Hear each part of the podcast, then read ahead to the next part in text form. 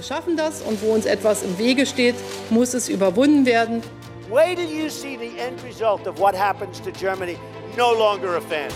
Sie wollen die linke Regierung in Griechenland beseitigen. People are dying. This is serious. Maybe things have to get far worse before they get better. Herzlich willkommen zu einer neuen Folge von Teller und Rand, dem linken Podcast über internationale Politik. Wie immer mit mir Rob hier aus Leipzig und in der anderen Leitung ist Andreas. Hallo. Ja, hallo und herzlich willkommen. Wir nehmen auf am 1.10.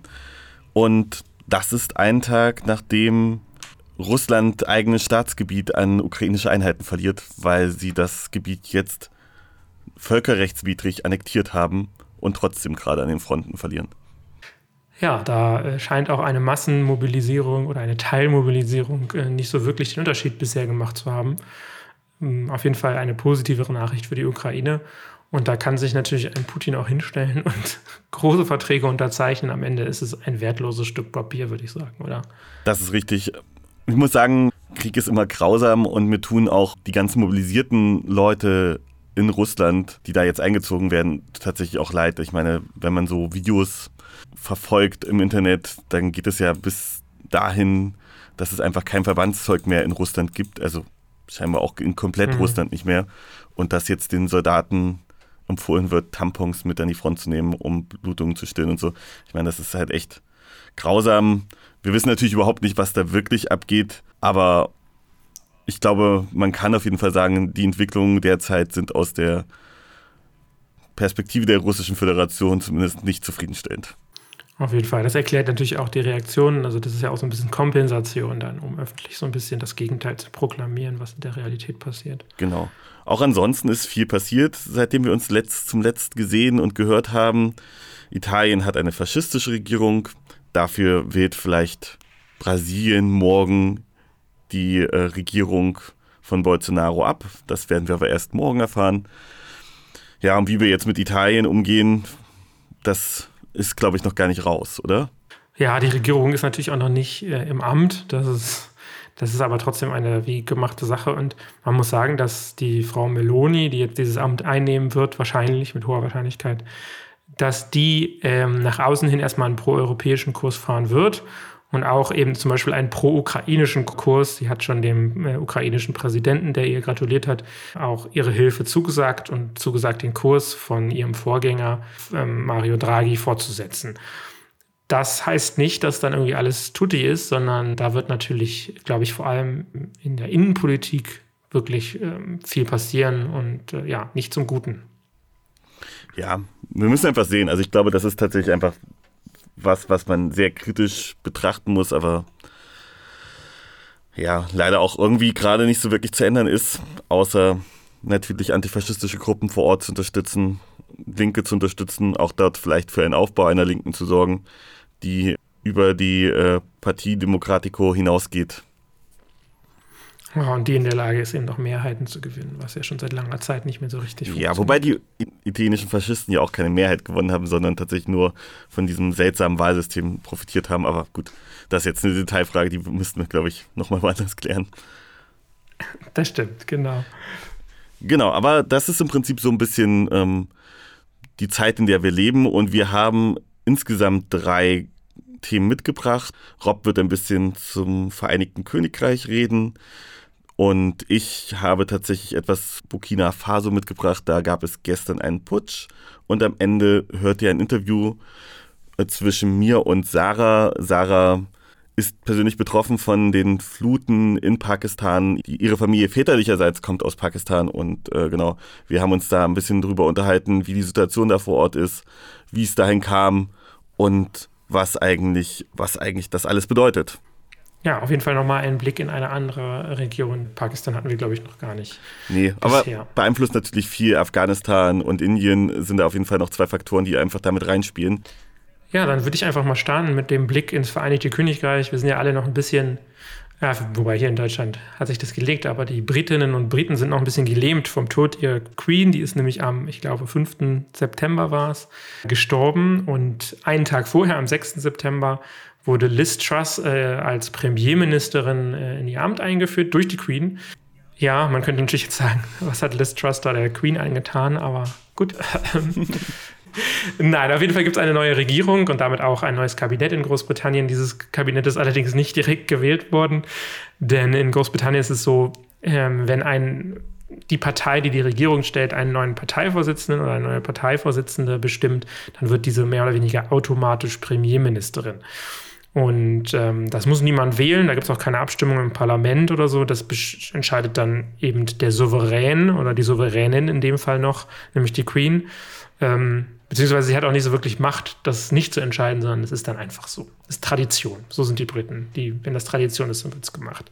Das heißt, es gibt eine neue Regierung in Großbritannien, allerdings ähm, ohne Neuwahl. Ja, und ähm, dann tauchte erstmal die neue Premierministerin für eine Zeit ab, nämlich äh, innerhalb dieser Trauerphase, ich glaube, es waren ungefähr zwei Wochen, ähm, kam da erstmal wenig von der neuen Premierministerin. Und dann, äh, ja, ging es richtig los. Nämlich am 23. September hat die neue äh, Premierministerin zusammen mit dem Finanzminister, äh, Quarteng heißt er, ja, ihren neuen wirtschafts- und energiepolitischen Kurs bekannt gegeben. Ähm, ein sogenanntes Mini-Budget, nämlich ein neues Budget, einen neuen Haushalt musste, ähm, musste vorgestellt werden, da sie einige Dinge machen, die viel Geld kosten. Und ich würde sagen, da werfen wir mal einen kurzen Blick auf die Energie. Das ist erstmal nicht groß was sage, Überraschendes. Zum einen möchten die Briten in Zukunft oder diese britische Regierung in Zukunft die Gas- und Ölvorkommen, äh, vor allem in der Nordsee, weiter ausbeuten oder stärker ausbeuten als bisher. Das ist natürlich für das Klima keine gute Nachricht. Nee. Die Atomkraft soll weiter ausgebaut werden. Ja, das ist natürlich auch je nach Einstellung, die man eben dazu hat, äh, problematisch. Erneuerbare Energien sollen ausgebaut werden. Das ist ja prinzipiell erstmal was Gutes. Es wurde das Fracking-Verbot von 2019 zurückgenommen. Es wurde eine Zufallsgewinnsteuer eingeführt, ähm, vor allem im Bereich Strom und Gas. Ein Gaspreisdeckel wurde eingeführt auf 2900 Pfund pro Jahr. Mehr soll man nicht ausgeben müssen, sozusagen. Das ist ähm, auf jeden Fall sinnvoll und würde den, würde den Preis auf jeden Fall runterdrücken. Es soll auch eine Gaspreisgarantie für Unternehmen geben. Die Kosten für diesen Teil äh, belaufen sich auf ungefähr 150 Milliarden Pfund pro Jahr. Das ist natürlich ähm, eine Menge. Aber wenn wir jetzt auf Deutschland blicken, ist das ja vergleichbar. Also das ist, das ist halt, was man macht, damit die Bürger ein bisschen weniger Kosten haben. Ja, da gab es, glaube ich, auch gar nicht so viel die Kritiken, oder? Da habe ich jetzt zumindest nicht so viel gehört bei diesem Energiethemen. Nö, tatsächlich nicht so viel. Also natürlich, Fracking ist, glaube ich, so ein Thema, wo man sagen muss, hm, okay, wohin soll das führen? Ich vermute, dass es da in Großbritannien ähnlich ist wie hier, dass wenn man sagt, wir wollen jetzt anfangen mit Fracking, dann bedeutet das halt in fünf Jahren oder noch später, dass das irgendeinen Einfluss hat und eigentlich, wenn es darauf dann, dann noch ankommt, hm, dann ist eh was falsch gelaufen. Ja, und das gleiche gilt natürlich für die Ausbeutung von Gas- und Ölvorkommen, wenn man neue Gas- und Ölvorkommen eben irgendwie äh, sucht und die muss man dann erstmal kartieren und dann müssen da die Testbohrungen und so weiter, das ist ein Ding von fast fünf, sechs, sieben Jahren, bis davor überhaupt mal Öl kommt. Und dann ist die Frage, wollen wir ja eigentlich klimatechnisch in eine andere Richtung gehen? Also das macht natürlich keinen Sinn, aber da muss man auch der deutschen Regierung einen Vorwurf machen. Wir haben ja auch gesagt, wir wollen hier im Senegal irgendwie ähm, oder in Kamerun ähm, irgendwie Gas fördern und so, das ist natürlich totaler Quatsch, so muss man einfach sagen, weil das dauert so lange und eigentlich brauchen wir das ja in der Zukunft nicht, ist der Gedanke. Aber Genau, also da kann man sich halt wirklich eher Gedanken machen. Ich bin auch dieses grüne Wasserstoff-Ding ist natürlich auch eher so eine Frage von, funktioniert das wirklich, aber und auf diesem riesigen Level, aber ähm, am Ende ist es zumindest ein Weg, der irgendwie eine Perspektive aufmacht, jetzt noch weiter über Erdgas zu reden und sich abhängig machen von einzelnen Ländern. Also ich meine, das lief halt schief. So, ja. Also. Aber das ist vielleicht das Thema für eine andere Folge, denn das, was tatsächlich dann am Ende der große Skandal war, war eben der Wirtschaftsteil und der Finanzteil. Ich fasse einfach mal kurz zusammen und erkläre mhm. dann Stück für Stück, was das eigentlich bedeutet. Also man will den Basiseinkommenssteuersatz von 20 auf 19 Prozent senken. Okay, also Steuersenkung auf Standardeinkommensteuer. Der Höchststeuersatz, also der für die Superreichen, sinkt von, also den Superreichen mit hohem Einkommen, das ist ja auch nochmal so eingeschränkt, der soll sinken von 45 Prozent auf 40 Prozent. Das ist eine erhebliche Menge. Also das muss man sich wirklich vorstellen. Das ist, das ist ein 5 Prozent Steuersenkung ist schon eine Menge. Ja. Auf Wie gesagt, mit Betonung auf die Superreichen, also die, die wirklich die höchsten Einkommen haben. Es war eine Unternehmenssteuererhöhung von 19 auf 25 Prozent geplant. Die wird nun komplett gestrichen, also man bleibt bei 19 Prozent. Die Grunderwerbssteuer wird abgeschafft. Das ist natürlich krass. Also das ist absurd, wie viel Geld da natürlich dann auch frei ist. Das heißt, das sind vielleicht diese Punkte, die ich jetzt genannt habe. Die sollen da die Unternehmen und die reichen Leute dazu bringen, mehr zu investieren. Ja, eben zum Beispiel ein Grundstück zu kaufen, wo man dann ein Unternehmen gründet oder eine neue Filiale aufmacht oder was auch immer. Mhm.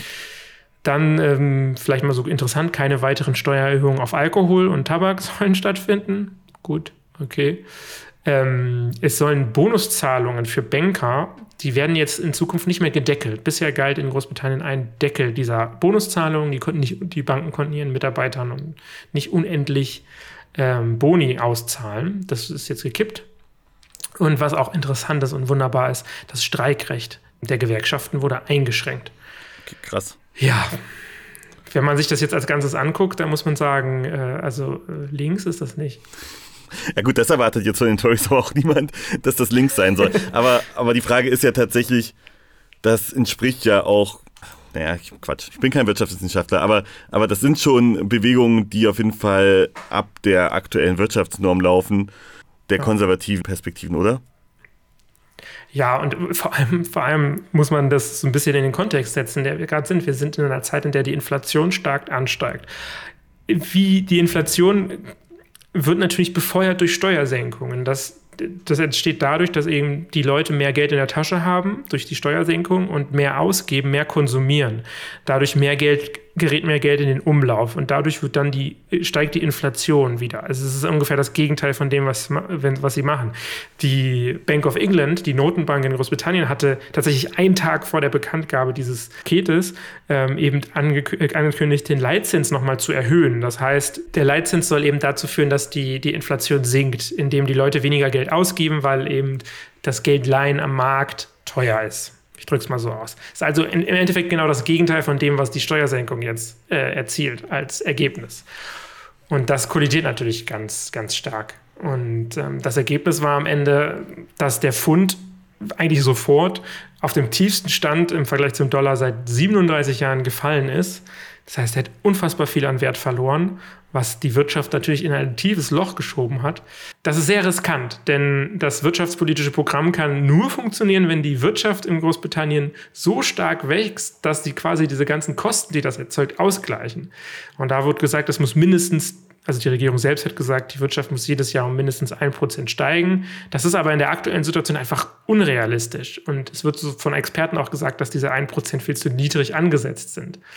Denn man muss sich vorstellen, die haben hier ähm, unfassbar viel Schulden aufgenommen, die natürlich auch getilgt werden müssen. Und das kommt noch dazu. Und Großbritannien hat ja sowieso einen sehr hohen Schuldenstand. Und das funktioniert, das ist in der Regel jetzt erstmal nicht schlimm, aber das ähm, Problem in dieser Inflationslage ist, das wird eben alles noch verstärkt und das wird eben erwartet, dass die Inflation extrem steigt. Ja, und ich meine, das ist ja, das nächste ist ja tatsächlich, Großbritannien ja nicht nur ein Problem mit dem Schulden hat, sondern auch und mit der Wirtschaft, sondern halt auch dank dem Brexit seinen größten ökonomischen Partner verloren hat und ähm, ja, und die Energieausgaben, die es halt zu zahlen hat, über die wir vorher geredet haben, die werden in Dollar gezahlt. Das heißt, wenn der Pfund gegenüber dem Dollar verliert, dann hast du natürlich sogar da wieder ein Problem, weil die Energiepreise nochmal weiter steigen. Das heißt, du verschuldest dich noch mehr, um halt die Energiekosten niedrig zu halten. Also das ist so eine, so eine endlose Schleife, in die sich da hineingefahren haben.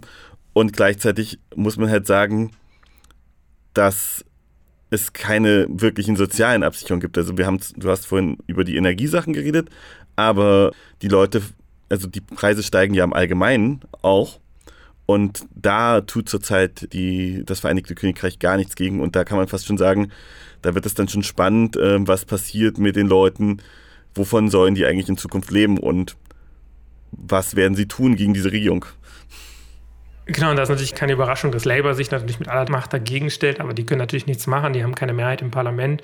Dementsprechend ähm, können sie nur darauf hoffen, dass die eigene Partei, die Hinterbänkler, Liz Truss schon direkt wieder absägen. Davon ist aber auch erstmal nicht auszugehen. Da muss man einfach genau gucken, wie das abläuft. Ich meine, das hatte natürlich auch noch viel schlimmere Folgen. Es, es war dann so, dass zahlreiche Banken die Vergabe von neuen Hypotheken gestoppt haben. Das heißt, der Housing Market, also der, der wie sagt man dazu, der Immobilienmarkt ist zusammengebrochen in Großbritannien.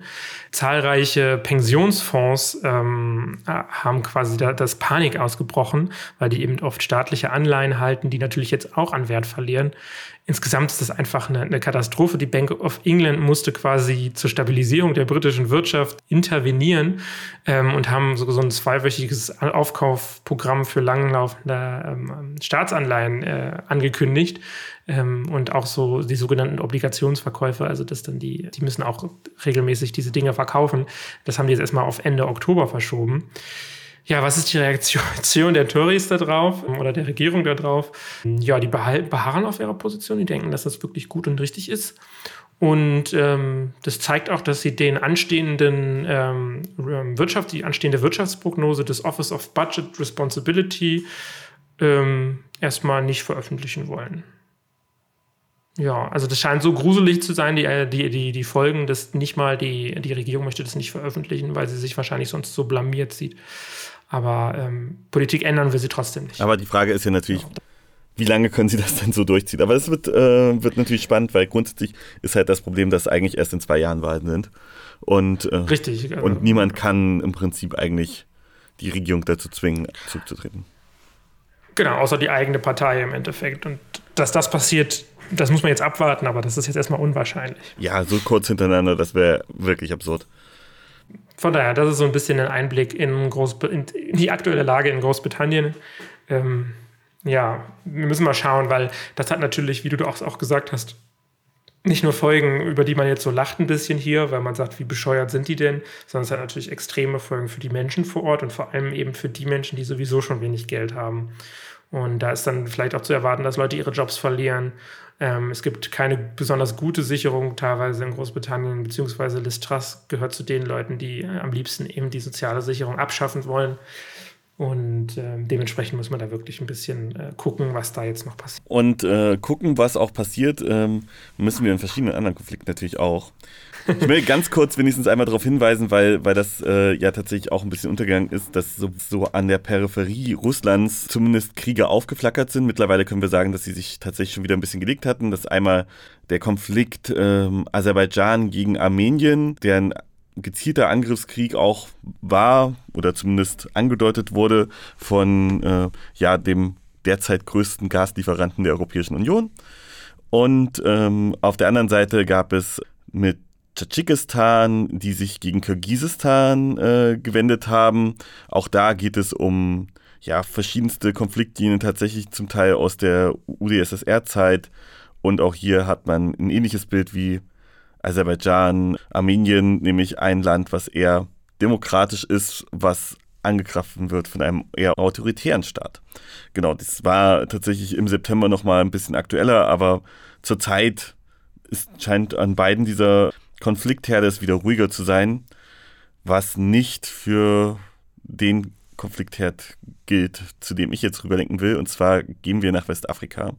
Westafrika ist natürlich aus einer deutschen Perspektive weiterhin sehr interessant, da dort immer noch der Einsatz der Bundeswehr in Mali ist.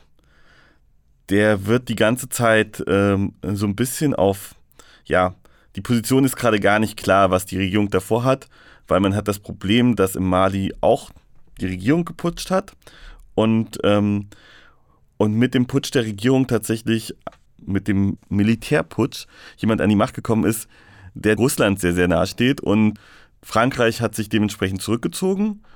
Und der wichtige Flughafen, den äh, Deutschland braucht, um seine Truppen zu versorgen, scheint zumindest teilweise von Wagner-Truppen, also diesen Söldnern, die aber der Russischen Föderation sehr nahe stehen und auch dem Kreml sehr nahe stehen, äh, kontrolliert zu werden. Und deswegen ist man gerade so ein bisschen in der Diskussion, ob es dort überhaupt weitergehen soll mit dem Bundeswehreinsatz. Genau.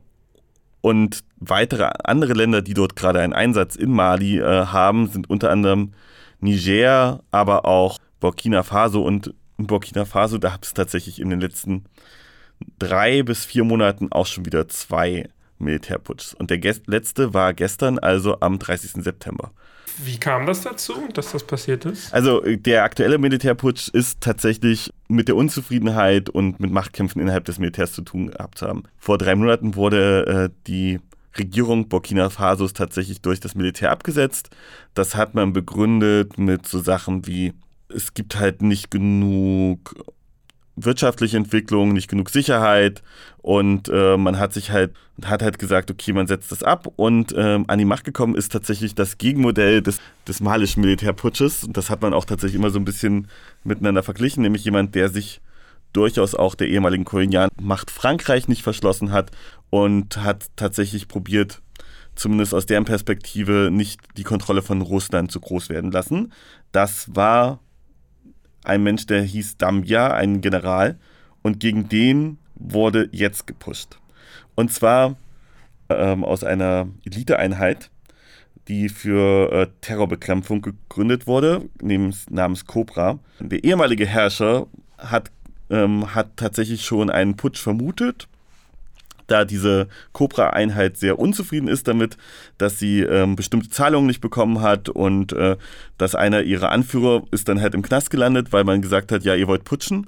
Und daraufhin, zwei Wochen später, haben sie halt geputscht und äh, ja, und haben die Macht übernommen. Das heißt, es ist überhaupt nicht klar, wie da jetzt die weiteren Entwicklungen sind, aber es ging halt tatsächlich darum, erstmal ähm, die eigene Einheit äh, zufriedenzustellen und den eigenen Anführer wieder auf, aus dem Knast zu holen. Genau.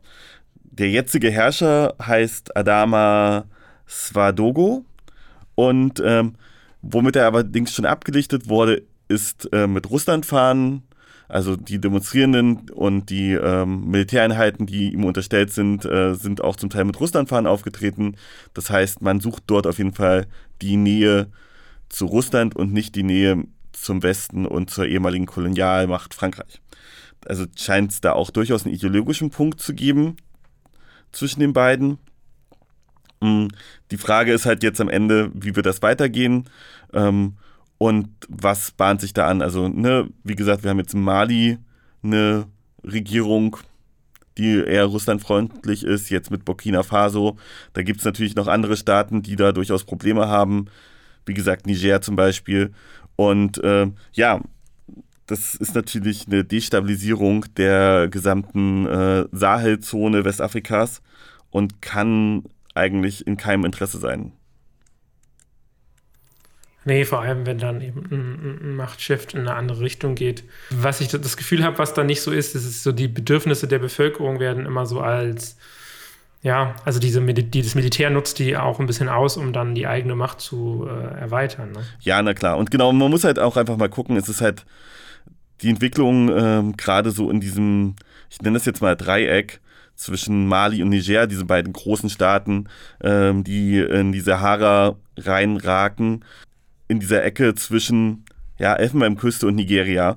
Das sind halt die wirklich ähm, relevanten, gerade afrikanischen Staaten, die dort agieren. So, da sind mit Ghana zum Beispiel ein Staat dabei, der sehr demokratisch ist.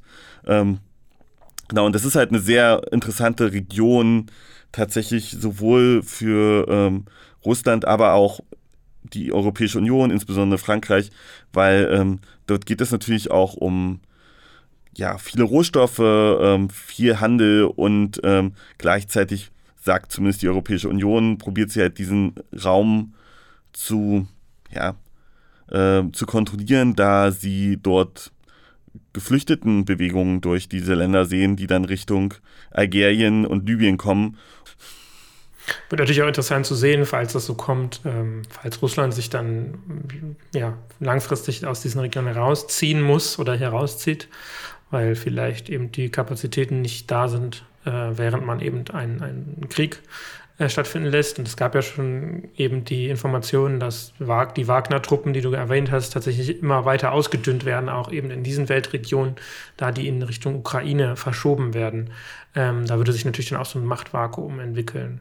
Voll. Und das sind ja durchaus Dinge, die auch zusammenhängen. Also wir haben ja ähm, gerade natürlich auch in Syrien, äh, wo eigentlich noch russische ähm, Einheiten kämpfen, was sich da entwickeln soll und so, das ist natürlich, sind natürlich alles so Fragen, die wirklich schwierig sind, wo dann Russland halt auch die Frage stellen muss, ähm, wie wollen sie eigentlich weiterhin Einfluss ähm, ausbauen, der halt auf militärische Macht hauptsächlich ausgerichtet ist und zum Teil dann noch Rohstoffmacht. Wie wollen sie da eigentlich weiter agieren, wenn sie plötzlich keine militärische Macht mehr sind? Die werden ja dann nicht mehr ernst genommen irgendwann. Ja. Die andere Frage ist halt, reichen Atomwaffen, um ernst genommen zu werden? Aber das hilft ja den Staaten dort nicht, die ähm, irgendwie über Militär, militärische Kontrolle Ruhe in ihre Staatsgebiete schaffen wollen. Da helfen halt Atomwaffen nicht. Ja, das stimmt. Das stimmt allerdings. Das ist auf jeden Fall eine Region, auf die man immer mal gucken muss, weil dort gerade auch eine ganze Menge passiert. Und wie gesagt, es ist der derzeit größte Bundeswehreinsatz, der überhaupt gerade im Ausland stattfindet und dementsprechend halt natürlich auch relevant hinzuschauen. Auf jeden Fall. Äh, ja, dann denke ich, geht es weiter mit unserem Blick nach Asien, nämlich nach Pakistan, richtig? Genau, ähm, das Interview jetzt mit Sarah, ähm, wie gesagt, geht hauptsächlich um die Naturkatastrophe. Hallo Sarah, schön, dass du dir die Zeit genommen hast für ein Interview mit mir. Ich habe dich ja über Instagram kennengelernt und dort hast du Sachen zur Flut in Pakistan geteilt. Du hast Politikwissenschaften studiert und ähm, hast einen Vater, der aus Pakistan kommt. Vielleicht mal noch eine Frage vorneweg, weil ich habe das Gefühl, Pakistan spielt eh keine große Rolle hier. Was ist so 2022 in Pakistan passiert? Hi Andreas, erstmal danke für deine Einladung. Ja, was ist in Pakistan passiert 2022? Wenig hat man davon mitbekommen hier, weil ich glaube einfach keine Bezüge äh, hier hergestellt sind und auch einfach eine kleine Diaspora lebt. Das ist ein bisschen mein Eindruck. Also eigentlich ist viel passiert und zwar ist der ehemalige Regierungschef, Premierminister Imran Khan, abgesetzt worden. Und zwar durch ein Misstrauensvotum und so einem Zusammenspiel aus allen Oppositionsparteien, die sich äh, zum ersten Mal in dieser Konstellation zusammengefügt haben und auch eigentlich zwei rivalisierende große Volksparteien, die ähm, Pakistan Muslim League und die Pakistan People's Party, die Volkspartei, sich sagen, zusammengetan haben, um den Regierungschef abzusetzen. Das war im April und danach wurde ein neuer Premierminister ins Amt gewählt und zwar von der ja, mächtigsten Partei, der ähm, auch ehemaligen Regierungspartei, der Bruder des ehemaligen Regierungschefs tatsächlich, Shabaz Sharif, mhm. der auch davor Chief Minister von Punjab war, dem ähm, ja, mächtigsten Bundesstaat sozusagen in Pakistan. Und der ehemalige Premierminister Imran Khan hat auch eine sehr interessante Rolle in Pakistan gespielt, seitdem er 2018 gewählt worden ist. Und zwar hat er sozusagen in dieses äh, Zwei-Parteien-System eine neue Partei reingebracht. Und gibt auch nicht wirklich Ruhe momentan, seitdem er abgesetzt wurde. Und die zwei Parteien sind aber eigentlich die anderen beiden, also die Volkspartei und die Muslimische Partei. Mhm, genau. Magst du vielleicht schon mal die beiden Parteien einordnen und welche war die denn die dritte? Wir haben einmal diese ähm, Pakistan Muslim League, PMLN. Und das ist sozusagen die konservative Volkspartei, kann man sagen, mit der Sharif-Familie. Es ist auch sehr familienlastig. Menschen in diesen Parteien, also die Familien, haben verschiedene Posten und auch ein extremes Trauen zu den Familien in der Bevölkerung.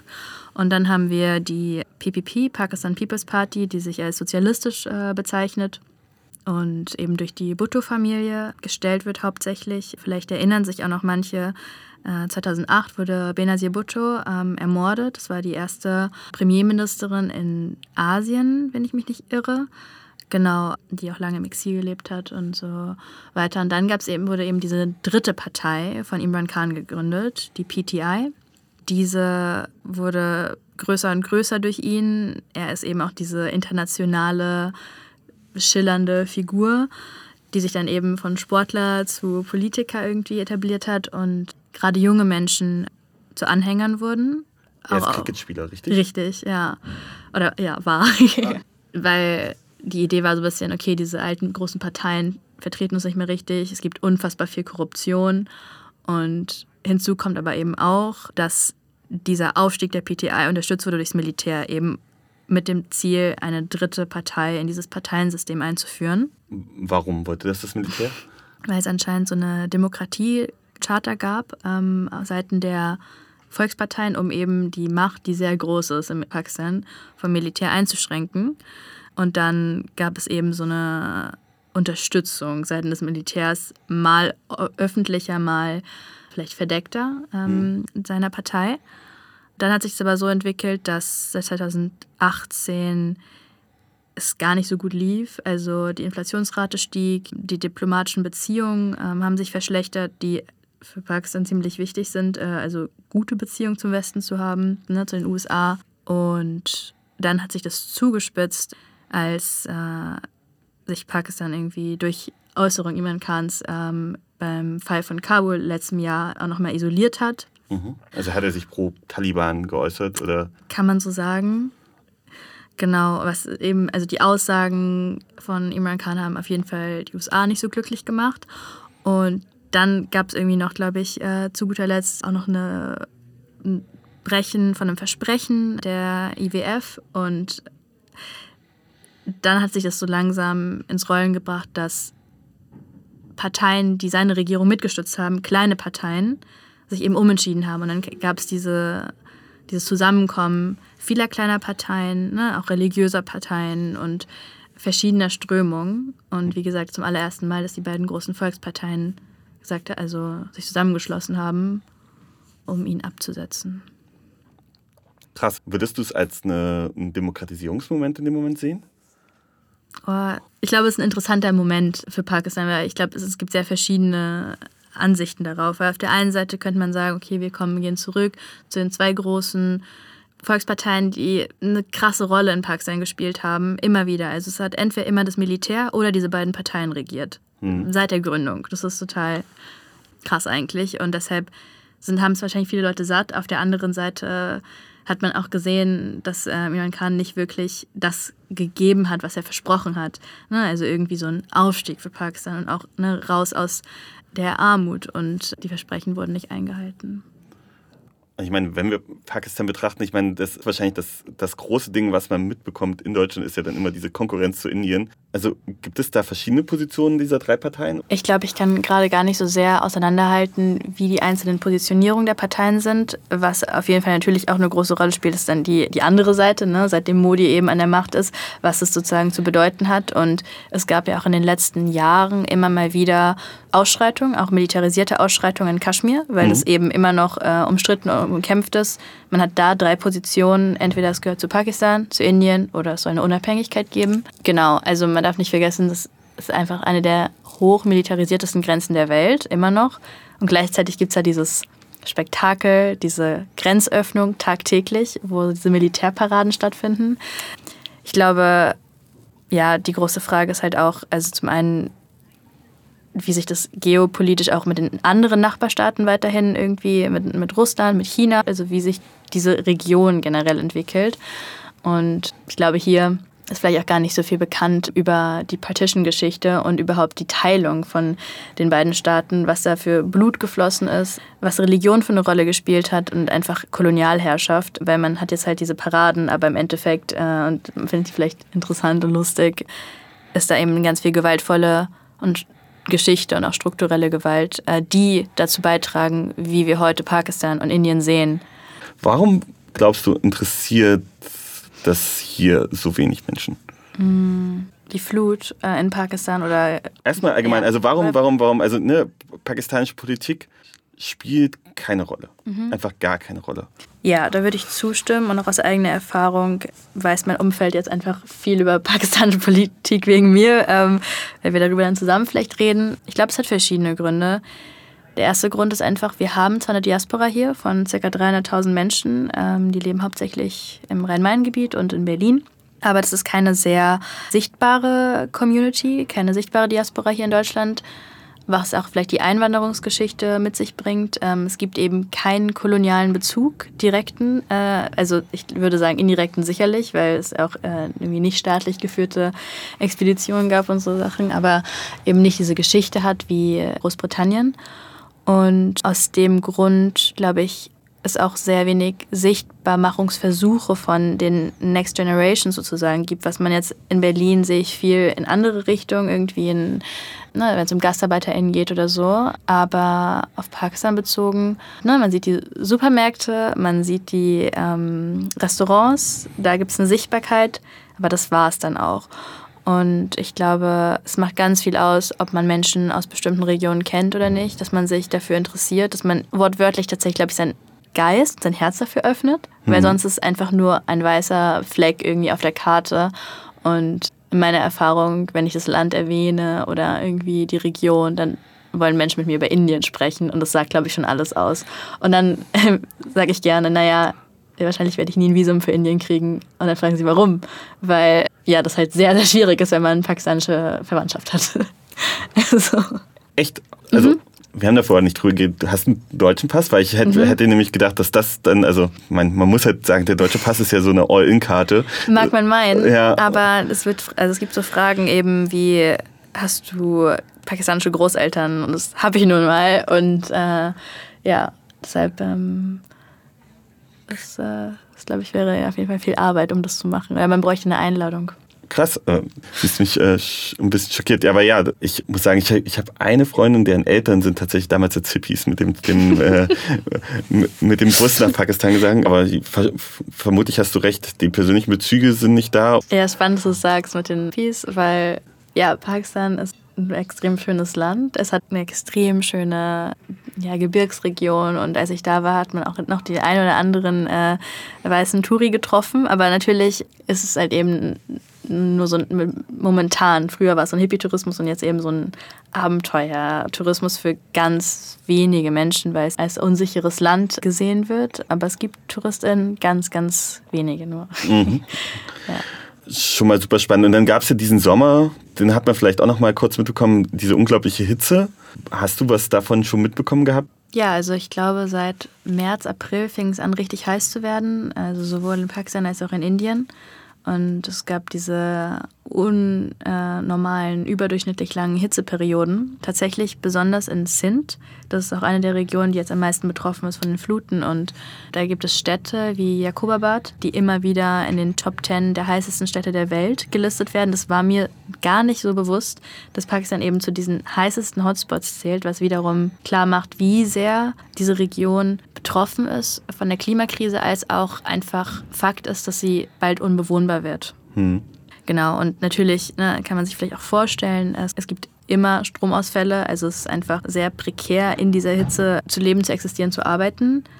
Und ähm, wenn ich das richtig verstanden habe, bin ja auch keine Naturwissenschaftlerin, aber wenn ich es richtig verstanden habe, dann haben eben diese heißen Perioden auch den extrem starken Regenfall begünstigt. Nur um vielleicht die Dimension auch Mhm. klar zu machen. Also, wie viele Menschen leben in der Region, äh, die du gerade so beschrieben hast, dass es möglich ist, dass sie bald unbewohnbar ist?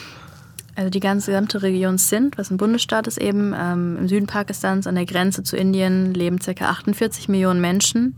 Ich weiß nicht genau, inwiefern alles unbewohnbar wird, aber das ist einfach ein ja, extrem äh, betroffener Teil des Staates. Ja. Mhm. Und das ist auch der Teil, der jetzt von diesen riesigen Fluten betroffen ist, wahrscheinlich, oder? Also die Flut, diese Regenfälle waren vor zwei Wochen in etwa.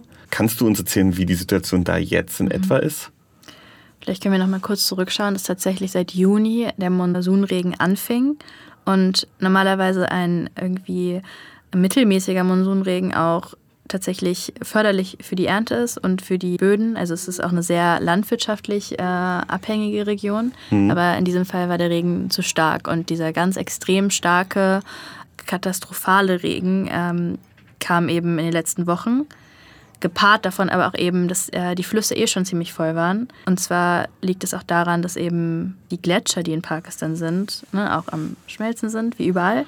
Und es dazu beigetragen hat, dass eben der Indus, äh, der Fluss, eben schneller überlief. Vielleicht auch interessant, dass Pakistan die meisten Gletscher der Welt beheimatet, außerhalb der Polarregion. Krass. Was wahrscheinlich auch nicht so vielen bewusst ist und äh, es eben auch alles natürlich zusammenhängt.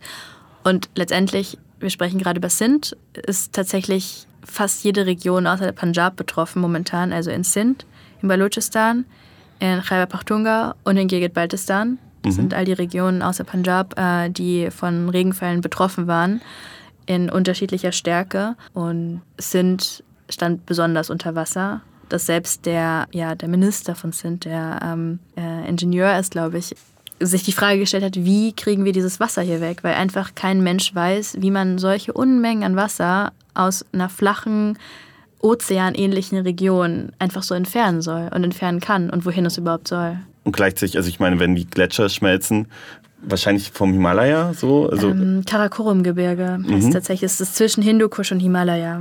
wir hatten diese massiven Regenfälle und das Wasser steht da jetzt. War Pakistan darauf vorbereitet? Das ist eine gute Frage, weil vielleicht können sich manche noch erinnern, 2010 gab es eben schon große Überschwemmungen, als auch 2014. Und man kann sagen, nein, also viele Expertinnen als auch KlimaaktivistInnen sagen auf jeden Fall, dass Pakistan nicht darauf vorbereitet war. Seit 2014 gibt es das Klimaschutzministerium, geleitet von Sherry Rehman. Das ist eine Person, eine Ministerin, die ähm, jetzt auch öfters in den Medien auftritt. Und es auch ein Katastrophenwarnschutzsystem anscheinend gäbe, aber kaum Maßnahmen nach den Warnungen eben getroffen worden sind. Und es einfach, wie ich es verstehe, sowohl an Expertise in den Ministerien als auch der politische Wille einfach fehlt, um umzusetzen. Beispielsweise wurden immer noch neue Siedlungen in der Nähe von Flussbetten gebaut, was einfach nicht hätte passieren dürfen. Genau. Aber eigentlich, selbst wenn man wahrscheinlich Maßnahmen umgesetzt hatte, diese Dimension der Flut ist wahrscheinlich dann auch nochmal ein besonderes Maß. Du hast vorhin kurz Ozean gesagt und ich glaube, das trifft es halt leider auch wirklich. Da will ich hier völlig zustimmen. Also ich glaube, jegliche Stimmen aus dem globalen Norden irgendwie, dass Pakistan hätte sich besser vorbereiten sollen, sind, kann ich nicht richtig ernst nehmen, weil zum einen es fehlen die Ressourcen, also zum einen die finanziellen Ressourcen, als auch die Expertise, so im Sinne von Brain Drain, weil die Men also viele Menschen auch einfach das Land verlassen. Ähm, und zum anderen, wer hätte sich darauf vorbereiten können? Ich, ich persönlich habe dann auch gern mal daran gedacht, wie in Deutschland mit der kleinen Flut, die auch katastrophal und schrecklich war im letzten Jahr umgegangen ist. Und es hat auch lange gedauert und es war ist kein Vergleich von den Dimensionen. Ja, ich habe den Eindruck, dass gerade die wenigsten Staaten wirklich darauf vorbereitet sind und natürlich ein Staat aus dem globalen Süden, der extrem arm ist, wie soll er sich darauf vorbereiten? Ja, voll. Also man kann auch heute noch ins Atem fahren und es sieht immer noch katastrophal aus und da hat niemand darauf vorbereitet. Und wie gesagt, die Dimensionen sind ganz, ganz andere. Ne? Das, ist, das muss man, muss man glaube ich, ganz klar sagen. Und die Gelder in Deutschland sind auch ganz, ganz andere. Findest du, dass, dass Deutschland oder der Westen äh, mit vielen Anführungsstrichen, aber genau, also die USA und die Europäische Union und Großbritannien einen Teil davon bezahlen sollten? Klares Ja. Ich unterstütze da die Forderungen von besonders KlimaaktivistInnen, die sagen, es bräuchte Reparation. Also aus einem Klimagerechtigkeitssinne als auch äh, postkolonialen Sinne gesprochen. Fakt ist, dass irgendwie Pakistan weniger als 0,9 Prozent der CO2-Emissionen ausstößt. Der globale Norden 92, die EU und USA unfassbar viel. Ähm, ich finde die Forderung wichtig und ich finde auch, die sollten immer lauter werden und von immer mehr und mehr auch größeren Institutionen kommen. Und gleichzeitig, also sie werden nicht kommen. Ich habe eine Vorstellung, wie dieses System funktioniert. Ich habe gesehen, dass Kanada, die USA, Großbritannien, also zum einen ehemalige Kolonialmächte, als auch extreme umweltverschmutzende Nationen jetzt gespendet haben und circa 50 Cent pro heimatlose Person gespendet haben. Ne? Und das ist ja irgendwie ein Affront, das ist ein Witz, könnte man sagen. Und das sind halt diese, diese Spenden, sind keine Reparationen in meinen Augen.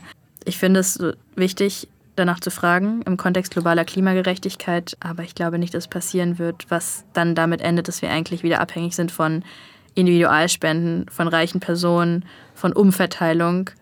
Und das finde ich, ja, ist ziemlich prekär. Ja, ich frage mich, ähm, wir haben jetzt ein, eine riesige Fläche, die davon betroffen ist. Leben die meisten Menschen, sind die in der Region geblieben oder sind sie Binnenflüchtlinge? Ich glaube, es kommt ein bisschen drauf an, je nachdem, in welche Region wir schauen. Beispielsweise in Sindh, wo man einfach nicht mehr vor Ort sein konnte aufgrund dieser Wassermengen, haben sich viele Menschen irgendwie auf äh, Autobahnen umgesiedelt und da wurden irgendwie so provisorische Zelte aufgebaut. Und es wird einfach sehr viele Binnenflüchtlinge geben. Und dazu sollte man natürlich auch bedenken, Pakistan gehört zu den Top 3 äh, Staaten der Welt, die die meisten Geflüchteten aufnimmt. Es gibt einfach schon extrem viele geflüchtete Menschen, hauptsächlich aus Afghanistan in Pakistan, deren Versorgung schon nicht gut läuft und Unterbringung. Das heißt, jetzt wird es auch noch Binnengeflüchtete geben.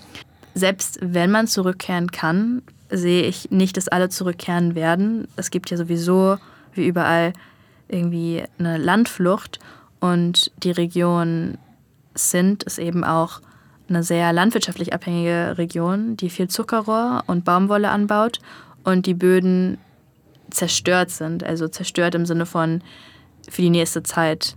Viele Menschen haben dadurch ihre Lebensgrundlage verloren und müssen dann tendenziell eher als Tagelöhner in die Großstädte gehen, als ihr Land wieder aufzubauen. Du hattest ganz kurz Afghanistan angesprochen und da wäre theoretisch dann zum Beispiel die Chance auch für zum Beispiel Großbritannien als ehemalige Kolonialmacht beider Staaten dort Pakistan einfach zu entlasten, indem man zum Beispiel Geflüchteten aus Afghanistan holen würde, weil das wäre ja eine dreifache Chance für all diese Staaten. Ich glaube, gerade ist im Sinne von irgendwie europäischer ähm, und dann sicher auch britischer ähm, Grenzpolitik ist gerade so am Brennen, dass wir erinnern uns vor ein paar Wochen sollten Menschen in Großbritannien, flüchtete Menschen nach Ruanda abgeschoben werden, die wahrscheinlich vom asiatischen Subkontinent kamen ich glaube, dass dann sie eher sowas machen würden, also Menschen aus ne, Asien irgendwie in diese Flüchtlingsstädte umzuschiffen, als sie auf ihre äh, heilige Insel zu lassen. Ja. Voll. Wahrscheinlich hast du recht. Und ich meine, ich meine, da wäre es nochmal interessant gewesen, was wäre passiert, wenn nicht Liz Truss gewonnen hätte, sondern ihr Konkurrent, der ja äh, äh, tatsächlich pakistanischen Background hat. Ne? Also das wäre natürlich dann nochmal eine sehr spannende Position gewesen, aber ich glaube, dazu ist, äh, sind die Tories leider, glaube ich, zu rassistisch, um eine solche Person zu wählen. Das muss man, glaube ich, sagen, ja. Nun sind wir hier. Was können wir tun? Mm, ich habe es eben schon angesprochen, dass natürlich momentan so direkte Aktionen im Sinne von Geldspenden ähm, die einfachste und schnellste Methode ist zu helfen. Wichtig dabei ist auch glaube ich, sich Mühe zu geben und Zeit zu lassen, denn es gibt ganz viele Organisationen, die einfach keinen einfachen PayPal-Link haben, sondern eben Konten. Und ne, dann braucht es eine Banküberweisung und es braucht Recherche und es gibt Menschen, die vielleicht nur über Instagram einen Aufruf starten und ihr in ihrem Heimatdorf beim Aufbau helfen. Ich glaube, das wäre wichtig zu bedenken. Dann zum anderen auf jeden Fall sich zu informieren und weiter darüber zu sprechen nicht nur, um es irgendwie ähm, auf dem Schirm zu haben, sondern auch, um es zu kontextualisieren und im Kontext äh, globaler Klimagerechtigkeit und Klimakrise zu verstehen, was es überhaupt für uns bedeutet. Weil ich denke, ein Punkt ist, warum wir so empathielos gerade damit umgehen, es sind einfach die Bezüge. Noch kein Klick gemacht hat, dass es uns alle betrifft und es ist eben nicht dieses Land, das kein Mensch kennt ist und dann Menschen leiden und dieses Leid eben mit uns zusammenhängt. Ich glaube, dafür braucht es Aufklärungsarbeit und auch jeder Einzelne muss sich Zeit nehmen, um das zu verstehen. Hm. Wenn das nur irgendwie ein Instagram-Swipe ist, dann werden wir das nicht verstehen. Ich kenne das selber und habe in diesem Fall ganz stark gemerkt, was es macht, wenn man eine emotionale Verbindung hat, weil ich konnte nicht loslassen von dem Thema und ja, das hat mir einiges beigebracht, glaube ich, über Solidarität. Ja. Mhm. Hast du dich von deinem Umkreis wahrgenommen gefühlt dabei? Also was hättest du dir gewünscht und was ist passiert? Ähm, ich hätte mir gewünscht, dass vielleicht generell so die deutsche Linke ja das Thema mitnimmt, kontextualisiert und vielleicht gar nicht nur in einem Klimagerechtigkeitskreis, sondern eben auch in, im Zuge von historischer Verantwortung, Postkolonialität. Ich hatte nicht unbedingt das Gefühl, dass es äh, so auf die deutsche linke Agenda gepasst hat und mein Instagram war voll davon, aber auch weil ich geschafft habe, mein Instagram ein bisschen mehr äh, South Asian zu gestalten. Und genau das passiert halt. Ne? Menschen, die irgendwelche Bezüge dazu haben, haben dazu viel Bildungsarbeit geleistet. Ich habe äh, viel mitgenommen und viel gelernt. Ich hatte Glück, äh, meine Familie lebt in Punjab. Das heißt, ähm, meiner Familie geht's gut und ist nicht betroffen. Mhm. Ähm, Menschen in meinem Umfeld haben danach gefragt, äh, manche, manche nicht. Und also mir tat es voll gut, mit Menschen darüber zu sprechen, die irgendwie verstehen, was es gerade bedeutet, weil ich fand meine Lage darin auch komisch, weil ich habe mich betroffen gefühlt und irgendwie auch gar nicht betroffen, aber mein Herz war irgendwie dort und ich ja, konnte nicht loslassen davon und ähm, habe mir dann vorgestellt, wie ich mich fühlen würde, würde ich mich für alle Katastrophen so fühlen. Und ich glaube nicht, dass es unmöglich ist, was viele Leute denken. Ich glaube schon, dass es machbar ist, für diese Dinge zu fühlen, ohne sich selbst zu zerstören. Dafür muss man aber gut auf sich aufpassen können. Hm. So ein bisschen mein Take. Was ich aber eigentlich sagen wollte, ist, äh, dass ich auch den Eindruck habe, dass antimuslimischer Rassismus mit reinspielt in der Wahrnehmung der Flut, weil es sind halt nun mal muslimische Subjekte und wir, also ich bin irgendwie nach 9-11 aufgewachsen als Person, die als muslimisch wahrgenommen wird und äh, habe dadurch ganz gut den Eindruck bekommen, was das irgendwie ausmacht, ähm, wie man gelesen wird, wahrgenommen wird und wie auf Katastrophen reagiert wird. Und natürlich hat es auch mit einer Lobby zu tun. Ne? Also wenn wir uns vielleicht erinnern, was ist damals in Haiti passiert, da ist auch extrem viel schiefgelaufen, aber es gab eine krasse Öffentlichkeit. Ne? Ich kann mich jetzt zum Beispiel nicht erinnern, dass irgendwelche Celebrities nach Pakistan gerade gereist sind. Solche Sachen. Und, ne, oder irgendwelche christlichen Organisationen, die für ihre Brüder und Schwestern in XY mobilisieren. Das gibt es eben alles nicht. Mhm. Und ähm, ich glaube, die Art und Weise, wie wir auf andere Menschen gucken, auf die anderen, also ne, wenn wir über dieses Othering sprechen, spielt es eine große Rolle, wenn wir auf die in Anführungszeichen orientalischen Menschen sprechen, die wir als muslimisch lesen.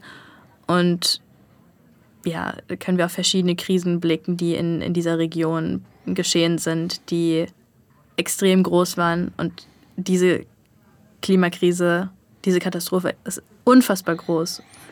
Und wir können uns nur vorstellen, wie es wäre, wenn es woanders wäre. Ne? Aber ich glaube, das ist eben ein, ein wichtiger Punkt in der ganzen Wahrnehmung. Voll. Ich, ich glaube, das, was ebenfalls dazu kommt, das besprechen wir tatsächlich im Podcast auch schon, dass Zentralasien einfach auch nochmal komplett externalisiert wird. Hinzu, dort gibt es gerade einen weiteren Krieg, der einfach nicht auf dem Schirm ist. Da spielen, glaube ich, ganz, ganz viele Sachen mit hinein. Und wenn, wird es halt auf zwei Staaten oft zusammengehört. Die Volksrepublik China und Indien, that's it. So. Alles andere existiert quasi nicht. Und aus der Medienlogik kann ich das sogar verstehen, weil es ist halt unglaublich komplex. Die Frage von, warum warum sollte uns das interessieren, wenn es hier ja auch viele Probleme gibt? Die Nähe von Krieg und wer ist betroffen? Also ich stimme dir total zu, ich habe das Gefühl, wir machen da immer wieder fast schon die gleichen Fehler, aber wir können uns das eigentlich nicht mehr leisten. Das ist ja das Absurde, wir wissen ja alle, dass wir betroffen sind von, von diesem globalen Problem. Ne? Also es ist äh, nicht Pakistan oder nicht Puerto Rico oder wo waren jetzt schon wieder Hitzrekorde, gerade in Australien so und natürlich auch ein westliches koloniales Land, aber es ist ja am Ende egal, wo die Menschen nicht mehr leben können, weil wir es versaut haben. Vor Ort haben wir jetzt mit diesen Überflutungen und auch schon dem zerstörten Boden, von dem du erzählt hast, eine humanitäre Katastrophe.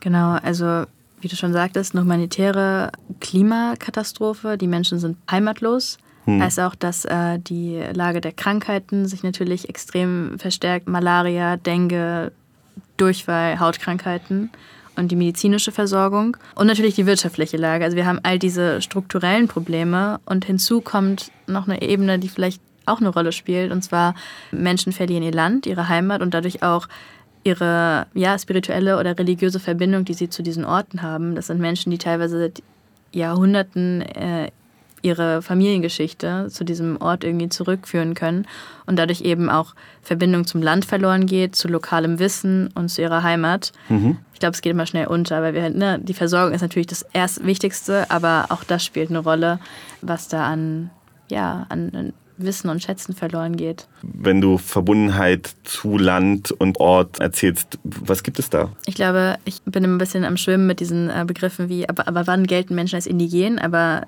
ich weiß auf jeden Fall, dass Menschen dort seit sehr langer Zeit leben Mhm. und neben der Religion, die sie praktizieren, eben auch eine Verbundenheit zu den, zu den Orten haben. Ne? Wie, ich meine auch eigentlich, wie wir das kennen. Ne? Also vielleicht nicht ganz so sehr, weil wir nicht alle irgendwie einen Acker hinten haben, ähm, aber dass Dinge praktiziert werden, die vielleicht gar nicht ähm, nach außen so eine große Rolle spielen, die aber im Alltag große Rollen spielen und Menschen entheimatet werden dadurch. Genau.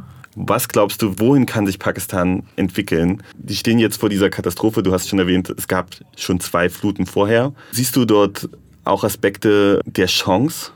Ja, äh, ich glaube, ich tue mir schwer, diesen Chancenbegriff äh, zu benutzen.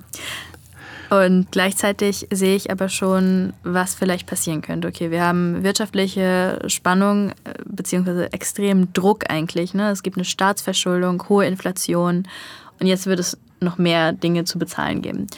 Wir haben obdachlose Menschen, fliehende Menschen und das wird alles in einer sozialen Krise, die vielleicht eigentlich schon angefangen hat, münden. Die Frage ist dann, was wird daraus entstehen? Ne? Wird es in Richtung Aufstände und Revolte führen? Ich glaube, spannend zu sehen ist, wie wird sich diese Katastrophe auf soziale Bewegungen beeinflussen. Und die Aufstände, die ich in letzter Zeit verfolgt habe in Pakistan, waren häufig religiöser Art. Hm. Ne? Also Pakistan ist nicht das Land, wo wir jetzt sagen, ah, da erinnere ich mich jetzt irgendwie an den, den Aufstand.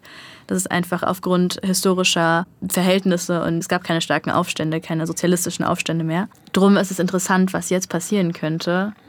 Ob die Flut ja vielleicht auch so ja, nicht das Fass zum Überlaufen bringt, aber halt eben revolutionäres Potenzial entwickelt. Äh, ja, ja, das fände ich tatsächlich äh, interessant zu sehen. Ich habe natürlich auch nicht den größten Einblick von Deutschland aus, aber ähm, das könnte ich mir vorstellen, ja. Mhm. Und äh, ich hoffe, dass es vielleicht auch ja, neue Verbündete schafft. Ja, also ich meine, es wäre ja auch spannend, unter anderem diese Verbindung zwischen den afghanischen Geflüchteten und den pakistanischen Personen so einen progressiven Blick auf, auf ein gemeinsames zu öffnen. So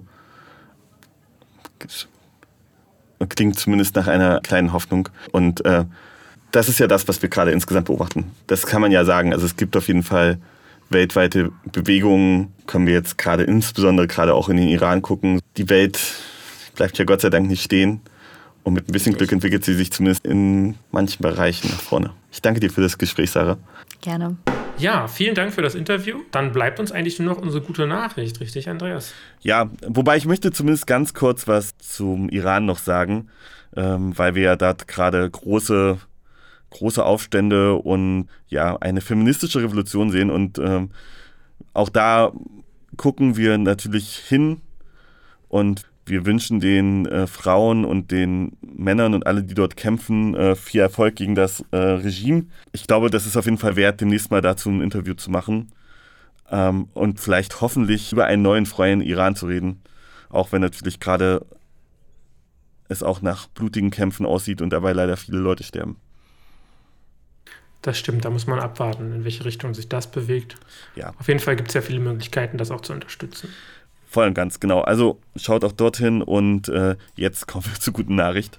Und zwar, ähm, Kuba ist ja nun nicht bekannt dafür, dass es sehr, sehr große demokratische Prozesse gibt, aber es gab jetzt ein Referendum, was sich um Prinzip liberale Rechte im Land kümmern sollte. Und genau, dieses Referendum, was tatsächlich darum geht, ob und wer im Prinzip heiraten darf, wer sich lieben darf, wie die Positionen dazu sind, ähm, dieses wurde mit zwei Drittel Mehrheit äh, beschieden, dass äh, lieber im Prinzip heißt, jeder darf jeden heiraten und auch äh, Adoptionsrecht freigegeben wurde, ähm, legale Leihmutterschaft ermöglicht. Also es wurde da auf jeden Fall ein, eine fortschrittliche Familienpolitik durchgeführt, kann man so sagen. Das ist auf jeden Fall gerade in Kuba etwas, was äh, dringend notwendig ist. Voll und ganz. Natürlich ähm, man muss ja sagen, äh, gerade die kubanische Revolution, äh, die aus vielen Gründen äh, interessant und spannend ist aus einer linken Perspektive, ähm, hatte ja gerade da auch damals Defizite. Und ähm, diesen, diesen Aufbruch da mitzunehmen und ähm, tatsächlich eine progressive Stimmung hineinzubringen, ist, äh, finde ich, sehr, sehr spannend. Und das halt über einen demokratischen Prozess zu machen, ist, glaube ich, etwas, was man der äh, kubanischen kommunistischen Partei nicht zugetraut hätte. Ja, definitiv revolutionär. ja, ist ja auch eine revolutionäre Partei. Das, da muss man manchmal auch Revolutionen ähm, durchführen. Genau. Ähm, ich finde nur äh, spannend, wenn dann so getan wird, als ob das die Niederlage für die kommunistische Partei ist, äh, wie das in manchen Artikeln durchscheinen würde, weil ich glaube tatsächlich, wenn die kommunistische Partei als Machtapparat daran kein Interesse gehabt hätte, dann hätte sie es nicht durchgeführt. Ja. Klar mag sein, dass es da auch homophobe Menschen unter den Führungskadern der Kommunistischen Partei gibt. Aber wenn, wenn sie gedacht hätten, das ist kein Prozess, den sie haben wollen, dann hätten sie es halt einfach nicht gemacht. So, also das ist irgendwie seltsam. Richtig. Also natürlich ist, muss man auch so sagen, dass natürlich Homophobie auch institutionalisiert war in, in lange Zeit in Kuba. Ähm, und das auch wirklich als, also ein Teil dieses Regimes war, aber das hat sich geändert und die reformieren sich jetzt scheinbar äh, oder versuchen sich auch zu reformieren. Von daher definitiv eine gute Nachricht. Auf jeden Fall, insbesondere für die Menschen, die unter äh, Homophobie dort vor Ort leiden und, äh, und für die geht es halt jetzt voran, egal wie man äh, ansonsten zu dieser kubanischen Regierung steht. Richtig. Und damit beenden wir unsere Folge und ich hoffe, ihr habt viel Spaß. Wir möchten uns natürlich bedanken beim ND für die Möglichkeit, hier zu podcasten und wir wünschen uns von euch, dass ihr gerne das ND unterstützt. Ähm, das könnt ihr machen unter ND aktuell slash unterstützen. Oder ihr werdet Genossin und somit Teil einer linken kritischen Zeitung, denn linke Berichterstattung braucht es. Auf jeden Fall. Dann äh, vielen Dank fürs Zuhören und bis zum nächsten Mal. Tschüss.